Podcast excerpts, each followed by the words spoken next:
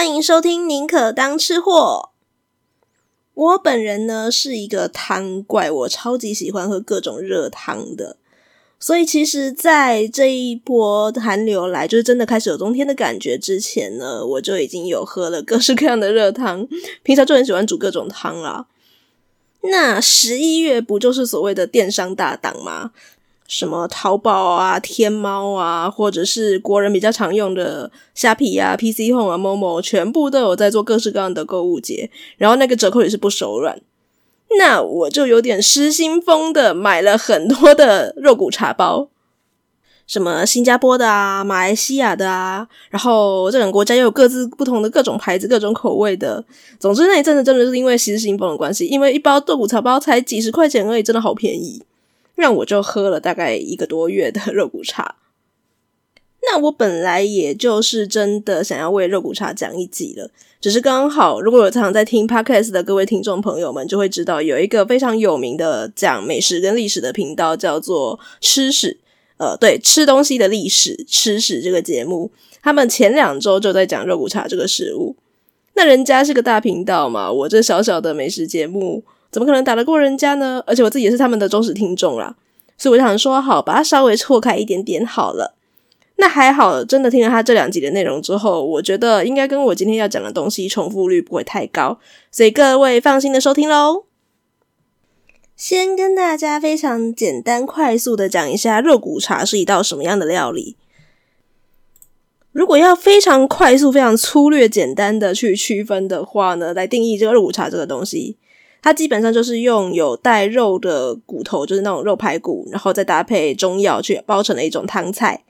那这道菜呢，大概就是会在呃马来半岛的地方，然后所发展出来的。那现在的话，就是只要华人的区域啊，马来西亚、新加坡、台湾，然后呢福建、广东等等地方，基本上都有蛮多人在喝肉骨茶的。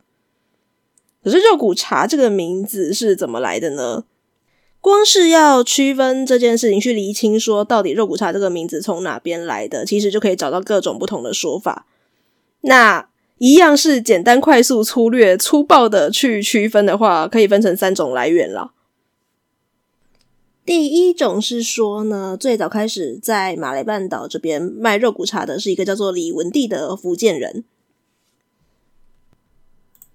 那李文帝呢？他是在马来西亚的巴生这个地方，它是一个港口城市，他去经营了第一个卖肉骨茶的摊位。那早期不是有很多的华人，就是为了要讨生活，所以就移民到马来西亚去，然后可以去做一些工作吗？据说呢，肉骨茶这个东西的话，本来就是为了要给在码头搬运的一些工人们，他们有比较快速补充体力，然后又比较便宜，然后能够负担的小吃，所以才发展起来的。那因为是要比较便宜，然后可以让人家大快速的补充体力，所以就不会去买那种非常高贵的药材嘛，可能就是一些比较普通一点，然后呢平价稍微温补一点点药材，像是枸杞啊、当归啊、川穹这一些呃比较简单一点点温补的药中药，然后再加上一些香料，像是呃桂皮、丁香啊、甘草啊、大蒜、花椒等等的。好，还有重要的是马来半岛上面有生产的胡椒。去用这些香料、中药，然后去跟那个排骨一起去煮成的汤。那李文帝摆的就是这样汤子。那因为他的那个东西物美价廉的关系，而且味道又还不错，然后呢，顾客们很快就记着他说：“哦，这边有一摊在卖肉骨茶的。”那李文帝的那个帝，福建话就是“得”嘛，然后呢就跟那个茶很像，所以很快的这一摊就被人家叫做肉骨帝。然后这样传着传着，巴古得，巴古得。就变成了巴古德这种料理，肉骨茶这种料理，这是第一个说法。那第二种说法就会说，其实跟前面那个很类似，一样是从福建话演变而成的。那只是这个说法会说跟李文帝没有太直接的关系，而是说呢，这种福建话里面常常会把汤，然后跟茶，就是常常这种两种呃食物会把它混用在一起，所以肉骨汤也被称为肉骨茶。那还有第三种说法呢，是说，因为你在码头边的那工人，你可能一大早就要工作，所以他们常常是把它拿来当做早点吃。其实像你去新加坡、马来西亚，也是蛮多人一大早就会在吃肉骨茶啦。那一大早补充这种药材，然后跟肉类，当然可以让你很快速有精神、有体力，可是也是会稍微油腻一点点啊，所以就会配着茶一起吃，所以才会比较巴骨跟得，然后把它组合在一起，最后这种料理就变成肉骨茶。那其实这三种说法都还蛮有争议的，就看各位吃货们自己想相信哪一个喽。如果是跟我一样蛮喜欢东南亚这种加入各种香料的料理，然后吃得很开心的吃货的话，应该都会知道一件事情，那就是肉骨茶它有分派系的。前面有讲到是说新加坡跟马来西亚他们一直在吵说到底谁是肉骨茶的正宗吗？那是因为新加坡跟马来西亚他们本身流行的肉骨茶派系就不太一样，你几乎可以把它说是两道完全不一样的料理了。马来西亚比较流行的是所谓的福建派的肉骨茶，也就是黑汤。既然叫做黑汤，我觉得应该是蛮直接明了的吧？那就是你点了这种福建派的肉骨茶的话呢，端上来它的汤颜色就是会比较深一点点。之所以会比较深，是因为他们比较注重所谓的药材，所以它的那个药会放的比较多。然后再来是它的香料跟那种。呃，马来西亚它很独特的一种黑酱油呢，也会作为那个调味的基底。所以呢，你去呃看这个福建派的这个肉骨茶的话呢，它从外观然后跟味道上面都非常明显，它的整个香气都比较重，然后呢，味道也是会有比较浓郁的药材味。可是如果是在新加坡的话，流行的就是白汤，也就是潮州派啊、当然，如果你去找一些资料，有的会说是海南派啦，但基本上。新加坡流行的白汤肉骨茶，它就是一种颜色比较浅的肉骨茶。这个白汤呢，他们虽然也是会用到药材跟就是香料，然后也会用一点点酱油，但其实下的都不算太重，对他们来讲，那个都是一个提味而已。那在白汤的肉骨茶呢，你会喝到非常明显的一个特色，就是他们会加比较多的白胡椒，所以会有胡椒香。那其实不管是新加坡流行的潮州派，或者是马来西亚的福建派，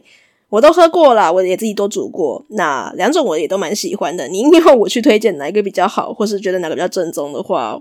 这种问题不要问我，反正我会跟你说都好喝。据说，其实如果要细分的话，还可以再分成第三派，那就是广东派。那这个的差别我是没有喝过，但大概可以想象它是什么味道。因为广东人大家知道说比较喜欢煲汤嘛。所以他们的药材会下的比较重，但不一定会下那么多的酱油。然后会用煲汤的习惯，所以就一熬大概煲个三四个小时以上。如果有机会的话，我自己是也蛮想吃吃看的。那大家应该都知道，说东南亚其实是一个蛮多元民族混合的地方，所以其实也不是只有用猪的排骨来做肉骨茶而已。像穆斯林他们不吃猪肉，可能就会用鸡来煮，那就叫鸡骨茶。那现在也是可以找到各式各样的，像是海鲜的版本啊，或是素食的版本的肉骨茶都可以找得到。如果对于马来西亚跟新加坡这两个国家之间的历史，还有他们之间爱恨情仇纠葛，想要知道这段历史的各位吃货们，可以去听吃史的第七十八和七十九集，这里面就有讲到比较多马来西亚的历史，以及新加坡是如何被迫从马来西亚独立出来的。那宁可当吃货，毕竟不是一个历史频道，所以我们就来讲讲其他的关于肉骨茶的故事吧。前面我有提到说，马来西亚跟新加坡两个国家一直在吵说，到底谁的肉骨茶才是正宗的肉骨茶嘛？这件事情没有一定，但是如果要说肉骨茶最早是从哪个地区起源的？现在大部分的人的共识都是说，它是从马来西亚的巴生市这个地方起源出来的。前面说发明肉骨茶的那个李文帝，他也是从巴生的铁桥旁边开始卖的嘛，所以姑且先接纳这个说法。那如果我们有新加坡的朋友们在听，你们有意见的话，欢迎留言来跟我指教喽。巴生是一个什么样的地方呢？这个地方它距离吉隆坡大概三十二公里，然后呢，西临马六甲海峡，它是一个港口城市。它的开发算是比较早的，因为最早大概史前时代的时候就已经有人类在这边活动的痕迹了。那这边有一条叫做巴生河的河流，又临近马六甲海峡，所以它天生就是一个很适合发展成港口的地方。大概在马六甲王朝的时候呢，就已经有原住民居多在这边，不断的在从事一些农业啊，或者是一些采锡矿的那个作业。那后来啊，有大批的中国劳工，他们不是来南洋来求生的话呢，就变成了移民。那巴生就成了华工进入了矿地的一些据点。所以当时巴生是一个非常有经济活动非常蓬勃的地方。在英国统治的时期，其实一开始英国人选择的行政中心也是选择在巴生。那只是因为巴生它是属于在比较西边的地方。那如果你要以一个统治的概念来讲的话呢，当然是选择越中央的区域越容易去管理嘛。尤其像马来半岛，它整个上面就是有各种不同的民族，所以后来英国人经过思考之后，他们就把行政中心的据点把它迁到了离巴生不远的吉隆坡。所以吉隆坡的发展是比巴生稍微晚一点点的啦。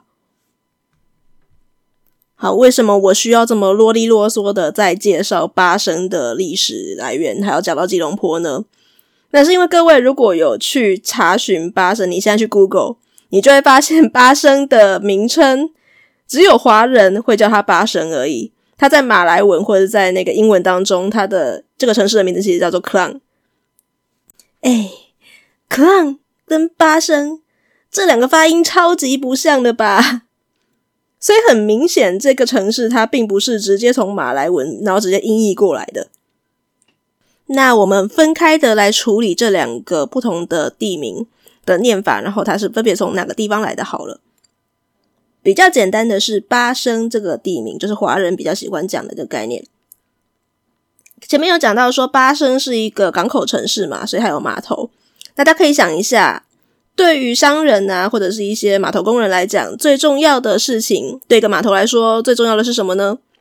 那就是涨潮跟退潮啦，特别是涨潮，因为涨潮船才可以进港嘛。那马来文对于海水涨潮这个词的念法就叫做 p a s a n 所以呢，这个是还蛮可以直接的理解，就是说华人觉得涨潮是最重要的，他就从涨潮来称呼这个城市。那比较有趣的是，马来语的 Klang 是怎么来的呢？现在比较多人赞同的说法是说，Klang 是从 Keelung 来的。那 Keelung 又是什么意思呢？第一个说法是说呢，因为是码头的关系啊，那旁边会有很多的工厂，包括有造船厂，所以造船厂里面就常会有工人在打铁的声音，clang clang clang，所以听起来就很像 key long，然后就变成 clang。那第二种说法是说呢，同样是因为码头的关系啦，在港口旁边会有很多的仓库，那 key long 就是马来语的仓库的意思，所以就把这边叫 key long。那这个讲法都跟音译有关系啊，我自己是觉得都还蛮可爱的，不管它是仓库的音啊，或者是打铁的声音。那额外补充另一个我觉得更有趣的资料，有一位著名的南洋学家叫做许云桥，那他曾经就是写过非常多关于那个东南亚的历史啊，一些史地研究方面的书。那其中，在他的著作《马来西亚丛谈》跟《马来亚地名掌故谈》这两本书里面有讲到，就是说我们现在认知的吉隆坡，它的地名由来，大家就会想说是从马来文的库阿拉朗坡这个地名而来的。但根据他的考究呢，就是吉隆坡最早它会被翻译成吉隆坡，也不是因为库拉拉王坡，就它原本不叫这个名字，应该也是因为 Keelung，然后跟铺就是那个港口的那个商铺的那个铺。吉隆坡，然后这样子呢，说音译以讹传讹所传来的吉隆坡的名字，所以他的考据当中，就是吉隆坡跟巴生这两个地方是有一点点渊源的。那这样子稍微了解了一下巴生市的一些它的地名由来跟它的历史渊源之后，我自己稍微做了一个小小的类比。呃，在我想象中，巴生应该就是类似马来西亚的大稻城之类的地方吧。如果有马来西亚的朋友们，两个地方都去过的话，欢迎跟我稍微讨论一下这个比对比到底像不像哦。那我会这样对比，是因为在我想象中，它就是一个古早的，然后有非常曾经有非常繁盛的经济的港口城市。那现在也都还是留有一些古韵的地方。那虽然现在全球因为疫情的影响，我们要出国，好像这一两年还是不太有机会。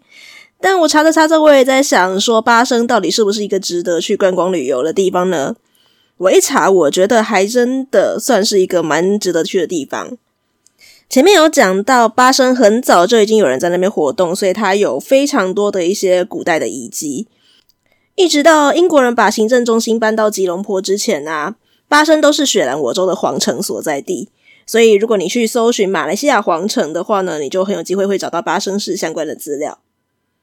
那除了皇城这个称呼呢，巴生还有另外一个别名叫做乌鸦城。听说整个巴生市区的乌鸦真的非常多。那会被叫做乌鸦城也有几种说法啦，都跟英国殖民脱离不了关系。其中一个讲法是跟那、呃、英国殖民时期的巴生参政司瑞天显爵士有关系。好啦，人家的原名叫做 Frank Swedenham，我不知道为什么当年的翻译要把它翻得这么奇怪的翻译叫做瑞天贤，但姑且我们就按照这个官方译名来称呼他好了。听说这位瑞先生有一次他带着他的人马去出海。也没有说他去做什么事情啊，那反正他就是出海嘛。那他回程的途中啊，他就在马六甲海峡就遇上大雾，整个就迷路了，完蛋了！我要怎么回家呢？那在找不到在如何靠岸的地方的时候，刚好有一群乌鸦就飞过了，然后瑞先生就灵机一动，想说啊，那个有乌鸦就表示他们一定会找到陆地去降落的，我们就先跟着他去找陆地降落。于是瑞先生的船只啊，他们就跟着这些乌鸦一起航行，终于平安的归航。那为了要感恩这些乌鸦的导航啊，那乌鸦们他们最后就到了巴生这个地方嘛。那瑞天贤也是巴生的参政司，他就是刚好回到他的领地。那为了要纪念这件事情，那瑞先生就把他的那个巴生皇家俱乐部的徽章就做了乌鸦，作为了这个皇家俱乐部最早的象征。这个巴生皇家俱乐部，它现在还在哦。它是当时的欧洲人的一些贵族啊，他为了要接待一些公务员啊，跟商人，等于说是一个社交跟休闲的中心，就对了，高级俱乐部。那现在去逛巴生皇家俱乐部的话，它的徽章已经不是乌鸦了，会变成了买来短剑。但无论如何，就是因为有这一段故事的关系，所以被叫做乌鸦城。那还有一个说法是说，以前的巴生曾经是盛产咖啡豆的地方，可是因为咖啡豆虽然很多，虫害也很多，那英国人就为了要防止虫害，他们就从斯里兰卡引进了乌鸦这种鸟类来吃害虫。结果后来咖啡产业没落了，但是乌鸦没有走，乌鸦生产过剩，于是整个巴生都是乌鸦，就变成了乌鸦城。我自己是不太相信这个讲法了。感觉上，如果要赶走害虫，应该有更有效率的方法才对。你大老远的去引进一种鸟干嘛呢？Anyway，对于乌鸦城这个别名，巴生人过去其实他们是不太喜欢的啦。因为老一辈的巴生人会觉得说，你城里城外啊，树上啊，建筑物、电缆、大小的马路，无所不见乌鸦。那乌鸦他们会去翻垃圾，所以而且又很吵，因为乌鸦很大只，他们声音也蛮大的。所以就是整个又吵，然后又脏又乱，所以老一辈的乌鸦人就会觉得说，被叫做乌鸦城不是一件很光彩的事情。不过对年轻一辈的巴生人来讲，就这件事情就不太一定了，因为你巴生是个古城嘛，那老城市如果他想要注一点新血的话，就必须要有一些新力在活化。那年轻人们现在非常的想要把巴生这个老城，把它打造成一个适合人家的观光旅游的都市。所以他们非常努力的在挖掘巴生这个地方它的一些文化底蕴啊，还有它有一些观光特色，来吸引各个国家的人来巴生游玩。那其实巴生这个城市本身的底子算是非常好，它有很多元的文化底蕴嘛，不管是从以前的原住民文化呀，然后皇城文化，然后华人的一些移民文化，跟英国殖民所留下来的一些古的建筑之外。那也有美食啊，不要忘记，大家都说巴生可是肉骨茶的发源地。嗯，除此之外呢，作为一个行销包装，乌鸦城这件事情也没有那么糟糕啦。虽然大家觉得说乌鸦又吵又脏，但并不是每一种文化都觉得乌鸦很糟很糟，是一种坏鸟。像日本就会觉得说乌鸦是吉祥的象征嘛，那不丹的话也会觉得乌鸦是国鸟。就算是看华人文化好了，也会觉得说呢，乌鸦是忠诚的跟孝顺的象征。因为小乌鸦在长大之后会回去喂它的爸爸妈妈。那乌鸦一生也只有一个伴侣而已。所以从这种印象来整个颠覆过来之后呢，比较年轻一点的巴生人就会想要打造比较正面一点的乌鸦城印象。所以他们在二零一九年的时候就开始举办了一个叫做巴生破蛋节的非常有意义的活动。除了画展啊、市集呀、啊，然后还有一些免费对于巴生这个古城的导览以外呢，这整个破蛋节文创活动最有意思的地方就在于破蛋这个概念。他们会邀请来巴生旅游，然后来参加破蛋节的各个旅客们呢，一起来吃乌鸦蛋。当然不是真的是乌鸦生的蛋啦，乌鸦蛋的概念就是从八生是肉骨茶起源地，然后等于乌鸦城的这个概念啊，所以他们就会准备了用肉骨茶煮的蛋，然后请大家一起来吃这个象征性的乌鸦蛋，象征的破蛋呢，让这个古城，然后呢可以创造出一些新的生命。那去年因为很可惜的关系，就没有办法举行线下版本的实体的破蛋节活动。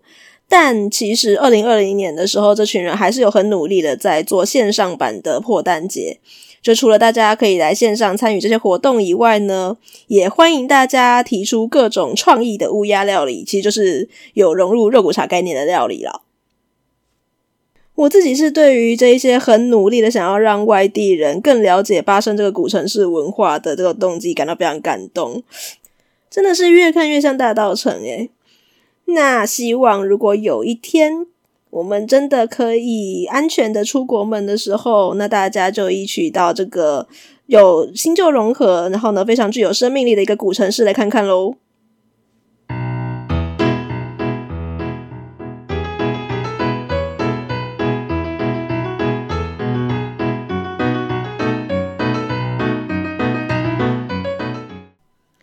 如果有追踪我们宁可当吃货的 Facebook 跟 IG 的人啊，应该就会知道我在前几天准备肉骨茶这个集的节目内容的时候呢，抱着一种恶搞的心态，我发了一个现在比较流行的定义九宫格的梗图啦。那如果有人不知道什么叫定义九宫格的话，就是你现在会常发现有一种梗图，一种网络梗图，它就会把一个东西的定义。然后跟它的一些形式，从最严谨，然后到最自由、最开放的形式，然后呢，慢慢的去把它做划分。所以呢，你就常会看到最左上角那一格就是最纯粹的那个东西的定义，但后面到了右下角那个就是定义最自由，它的形式最自由的话，往往就会变得非常的脑洞大开，然后甚至有一点点脱离这个东西的想象。像我做了这个肉骨茶的定义九宫格啊，左上角当然就是黑白汤两派的肉骨茶嘛。但到了右下角呢，就会出现了一个它的定义是很自由的，你只要用地球上的国家发展出来的都算是。那形式也算是最自由，就是它不见得要是汤的形式，它只要是有用那个香料所熬煮出来跟肉有关系的东西都算。所以我最后在右下角这个放的是咖喱。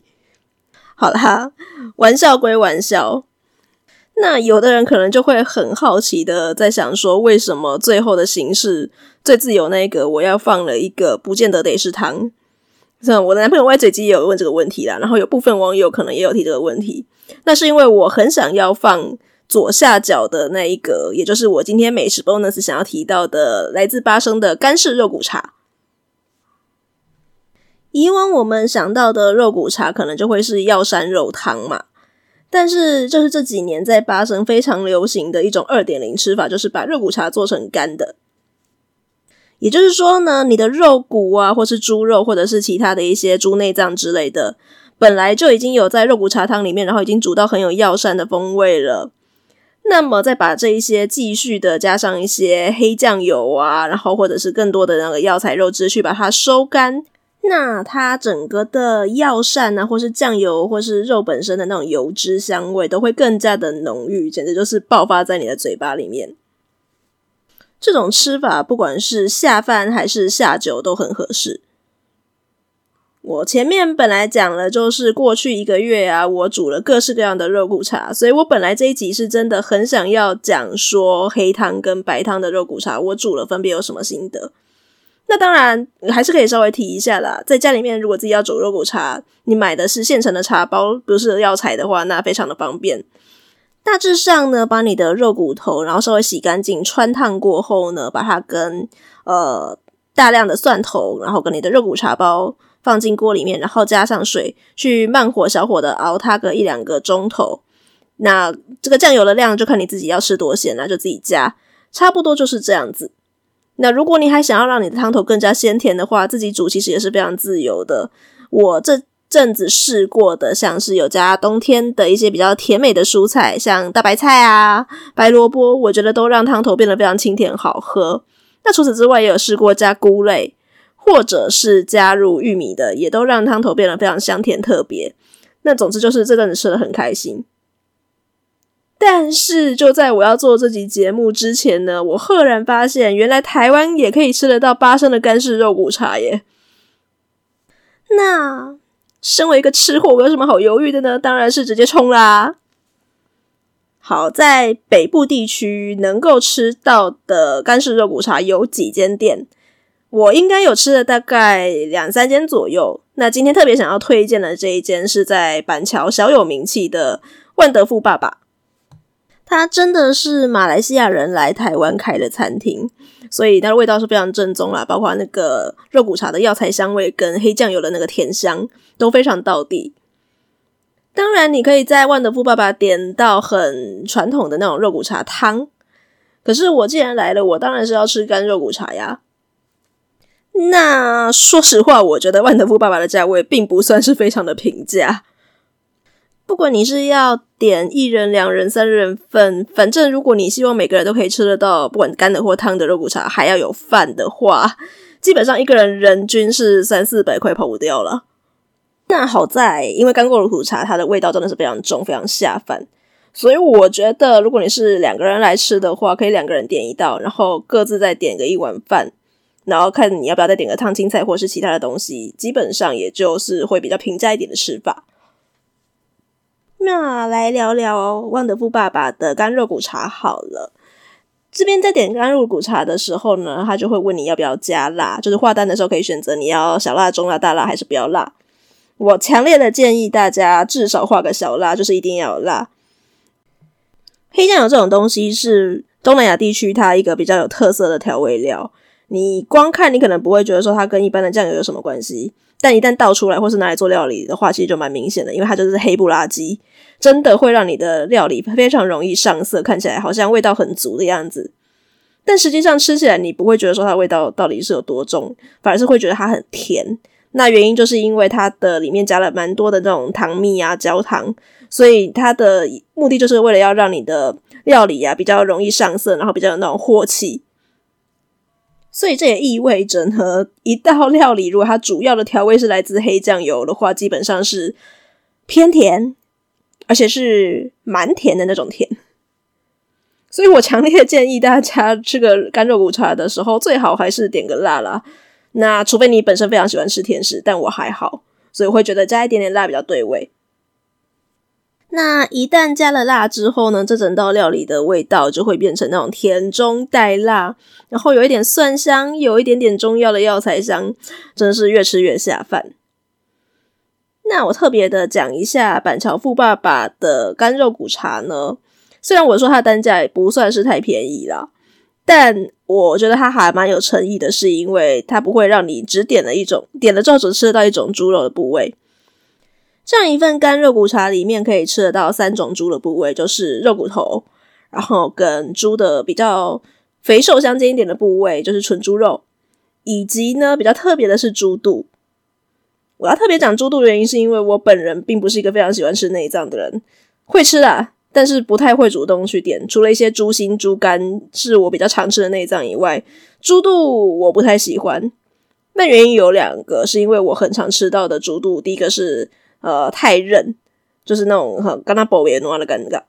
然后还有的话，就是它那个猪的骚气、腥气，常常都处理的不会很好。那也因为这个样子，所以它端上来，我一看到里面有猪肚的时候，是先惊惊了一下。然后后来想了一下，嗯，码头工人嘛，他们那个时候也没有办法挑太多部位啊。当然是药材都已经选比较平价便宜的，那肉的部位可能也不太能够做挑剔。好，我要来适应一下这个文化。可是当我一吃这个猪肚的时候，我整个简直惊为天人。它这个猪肚处理得非常好，那当然是因为它已经有加很多的药材香料啊，然后黑酱油这些东西去，所以它那个猪骚味的话是吃不太出来。那我要特别称赞的是口感，这口感就是它处理的，你要说它软嫩吗？它还是保有一点点的那个咬劲，所以就很像吃那个处理的泡发的刚刚好的鱿鱼的那种口感。但是猪肚是一个比较有油脂的部位嘛，所以我甚至觉得这一盅那个干肉骨茶里面最好吃的其实就是猪肚的部位了。它比瘦肉偏多的猪肉，然后还有那个就是比较需要啃的那个肉骨头，都还要有油脂香，而且还要有有咬劲。然后因为口味比较重的关系，当你吃一吃，再配上一碗店家附的那个带有胡椒跟药膳香味的那个肉骨茶清汤，你就会觉得这整个非常的幸福，非常好吃。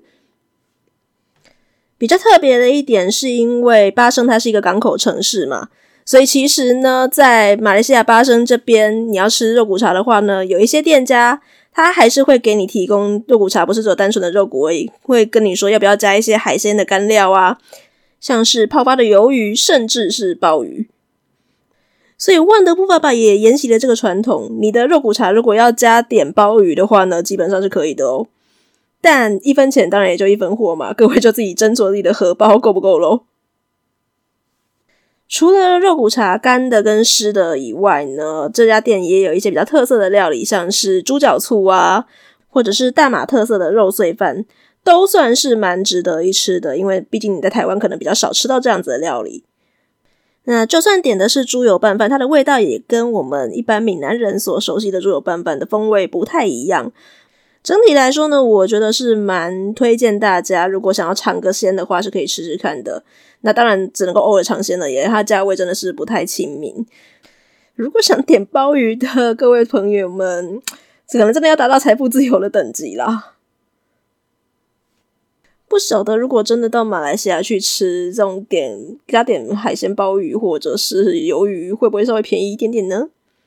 嗯，好吧。希望疫情赶快过去，我们可以赶快出国门。我真的，我真的好想要去玩哦！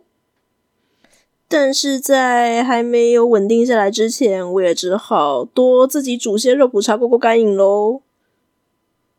今天的宁可当吃货就到这边喽。如果喜欢我们这集的话呢，麻烦帮我推荐给你的亲朋好友们，不要吝啬订阅、评分、留言，这样才有机会让我们的节目让更多的人听得到哦。那如果你是第一次收听的吃货，而且你用的不是 Apple Podcast 的话，没有关系，到我们宁可当吃货的 Facebook IG 呢，都可以留下你宝贵的意见，让我知道你们喜欢吃哪一间肉骨茶，或者是你有什么特殊独门的肉骨茶煮法呢？我们一起来交流看看吧。我是克宁，我们下次见喽。